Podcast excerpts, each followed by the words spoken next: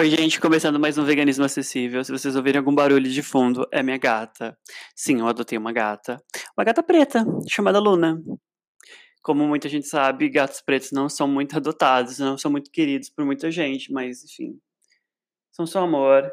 E eu tô muito feliz com, enfim, essa adoção. Acho que eles que acabam adotando a gente, né?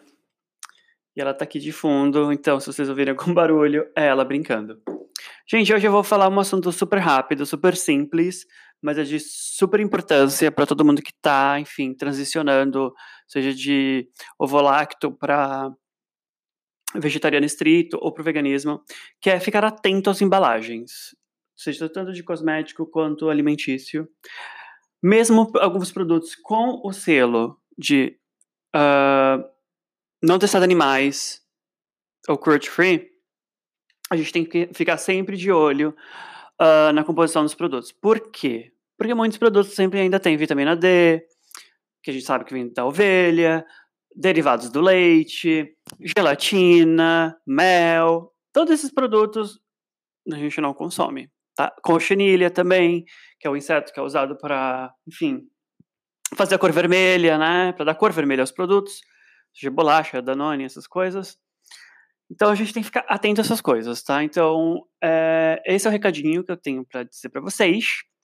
Aí você vai pensar, Ricardo, tá, mas como que eu faço para fazer uh, essa pesquisa, para eu ficar, enfim, ligado nas embalagens? Porque você vai ficar um CSI, um FBI, você vai ficar doido das embalagens, como eu sou agora, muitos dos veganos é. Porque a gente tem que ficar olhando, não adianta, não dá para a gente confiar 100% nas empresas, muito menos nas na transparência delas em relação a informações da embalagem. Isso não deveria ser só com a gente, isso deveria com qualquer outra pessoa que tem alergia, enfim, sabe, ter contaminação cruzada em alimento, o que é um problema, tá? Então, as fontes que eu vou dar para vocês são o grupo de Facebook, tem o Veg Ajuda, que eu acho incrível, eu já comentei sobre ele em alguns uh, assuntos passados. Ele tem uma lista, o grupo, tem uma lista que é atualizada sempre. Todos os membros atualizam, enfim, é incrível. Você vai lá, baixa, baixa no celular, no seu computador, você vê quando você estiver no mercado, você, enfim, dá uma olhada antes de ir no mercado, obviamente, também.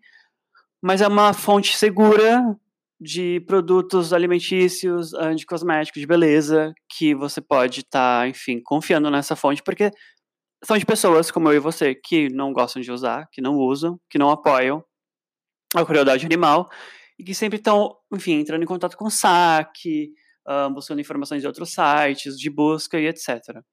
Tem a SVB também. Eu hum, não sou muito fã da SVB, confesso. Acho que o método que eles dão para dar o selo para algumas empresas não é tão confiável assim. Mas o que você pode fazer? Usar como fonte combinada, você pode olhar lá, falar assim, ah, tá, e esse produto? Agora depois você olha esse produto lá no grupo, ou vai mesmo, enfim, joga no Google, que vai aparecer lá também em alguns fóruns, que as pessoas já pesquisaram sobre esse produto. Tá? Tem um site da PETA também que é incrível, que eles, enfim, sempre atualizam com produtos veganos. E eu também gosto de me atualizar sobre produtos de beleza. Adoro produtos de beleza. Quem me conhece sabe. Uh, tem uma influencer que eu conheci há pouco tempo, que chama Ariane Fischer. O arroba dela no Instagram é Ari Vegan Beauty.